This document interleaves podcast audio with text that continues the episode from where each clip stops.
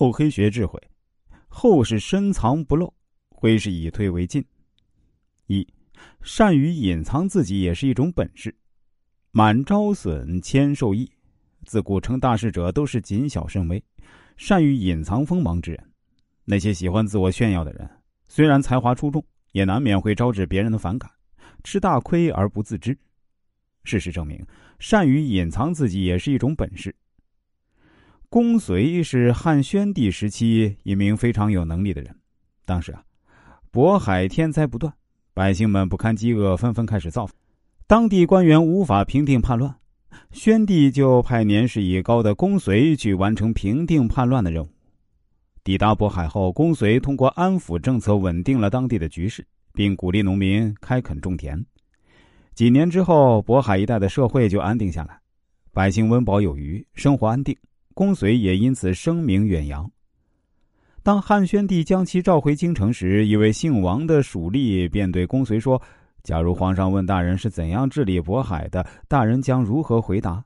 公遂说：“我就说治理方法得当，重用贤才，执法严明。”这个王属吏赶忙说：“这样回答不合适，这么说等于是夸你自己，让别人觉得你好像在邀功，应该这么回答。”这不是小臣的功劳，而是天子教导有方，并且回京后不要再提自己治理渤海的事情。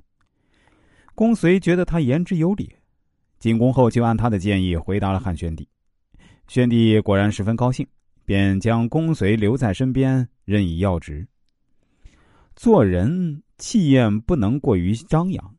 曾国藩对藏锋有过精辟论述：言多招祸，行多有辱。傲者人之殃，木者退邪兵。为君藏锋可以极远，为臣藏锋可以极大。讷于言，慎于行，乃吉凶安危之官，成败存亡之见也。但事实上，在这个世界上，知道不漏财的人却不多。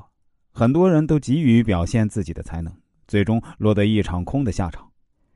作为一位人生规划师。在我的从业过程中，我遇到很多深藏不露的人，也见过很多半桶水就飘飘然的人。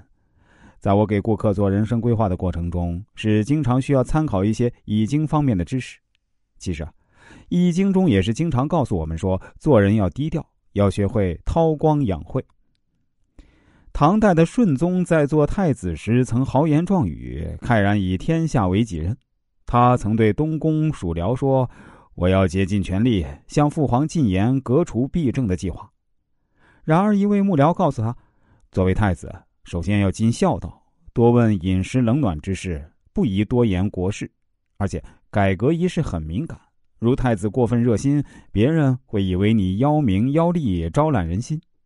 你父皇说不定也会起疑心，觉得你过多干涉他的事，到时你将何以自明？一席话说的太子当即顿悟。于是立刻闭嘴不言。德宗晚年荒淫而又专制，太子始终不声不响，直至熬到继位，方有唐后期著名的顺宗改革。